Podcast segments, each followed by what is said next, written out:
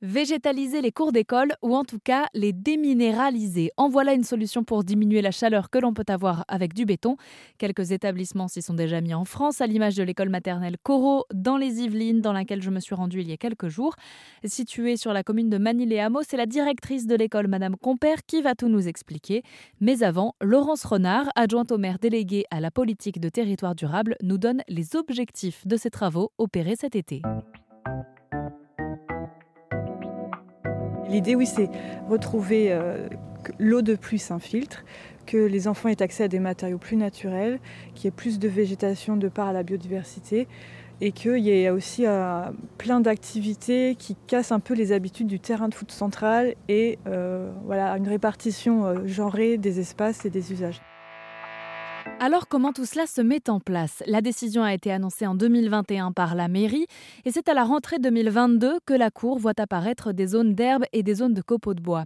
Un changement qui ne tombe pas du ciel. La directrice de l'école maternelle, Caroline Corot, pousse cette transition depuis déjà quelques années. Oui, par rapport euh, à tout ce qui est euh, végétalisation, en fait, ça fait plusieurs années qu'on a travaillé avec des intervenants extérieurs et notamment il y a une association de euh, Mani qui s'appelle Mani en transition avec voilà, des bénévoles qui sont venus nous aider et le PNR aussi qui nous a aidé euh, à mettre en place voilà, de la vallée de Chevreuse et qui nous a aidé à mettre en place un potager. Tout au départ, il y a 10 ans, euh, on a planté deux pommiers, trois, deux poiriers, cinq framboisiers, un cassissier, un groseillier. Enfin voilà, il y a plein de choses et ça donne des fruits. Donc euh, les enfants sont vraiment contents.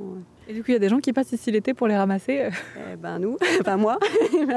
non, peu de temps. non, non, mais en fait, on collecte déjà beaucoup de fraises et de framboises. On en a eu beaucoup euh, à l'automne dernier et puis au printemps.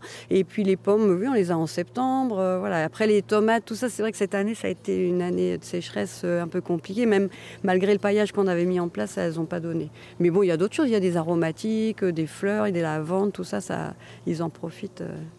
Et tout ce qui est planté dans la cour d'école, ça va où ça, C'est à destination des parents, de la cantine, peut-être directement oh, C'est une toute petite production quand même, mais ça suffit pour que chaque. Parce qu'on a quand même 90 élèves, donc euh, c'est vrai que pour avoir des fraises pour tout le monde, mais on arrive à les couper en 4-5 petits morceaux. Donc en fait, euh, sur 4 ou 5 fois, franchement, cette année, on a vraiment eu beaucoup de framboises, de fraises et ils ont pu se régaler quand même. Mais c'est quand même pas des gros festins. Hein, mais c'est l'idée, c'est de goûter en fait, c'est de toucher, sentir, aller cueillir dans le jardin et euh, c'est les cinq sens. Quoi, pour continuer. Voilà, parce que les travaux qui ont été faits, c'est vrai que c'est le fruit de tout un travail depuis deux ans presque. On a eu cette idée, mais, euh, mais mm, on espère pouvoir euh, continuer le projet sur les autres espaces verts existants, ou même euh, de créer une petite mare, enfin plein d'autres choses pour amener de la biodiversité aussi.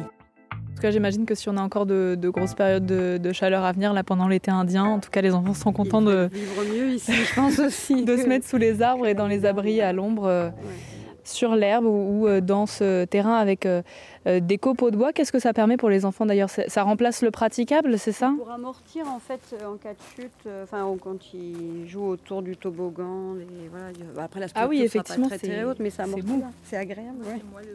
C'est moelleux, oui, exactement. Et, par contre, c'est vrai qu'on va essuyer un peu les plâtres. Hein. On, va aussi voir ben, ces fameux copeaux, quand ils vont euh, être un peu gratouillés et ils vont se retrouver ailleurs, euh, comment ça va être géré? C'est pas dans les poches ou je sais pas où. Euh. C'est une première phase. Donc là, par exemple, les trois jeux qui étaient existants ont été retirés, mais pour l'instant, il n'y en a pas encore d'autres de livrés. Donc il va falloir gérer aussi pendant quelques semaines, au moins jusqu'à octobre, en attendant aussi les plantations des buissons et des arbres. Donc on va voir. Moi, après, moi, je suis convaincue, donc j'espère que derrière, les parents, les collègues vont suivre.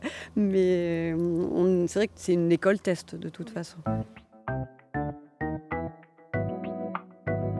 Alors je vous mets sur rzn.fr des photos avant-après de cette cour d'école maternelle qui se végétalise. On est donc ici à Manille-les-Hameaux, dans les Yvelines, dans cette école maternelle qui a troqué une partie du goudron pour de l'herbe et des copeaux de bois.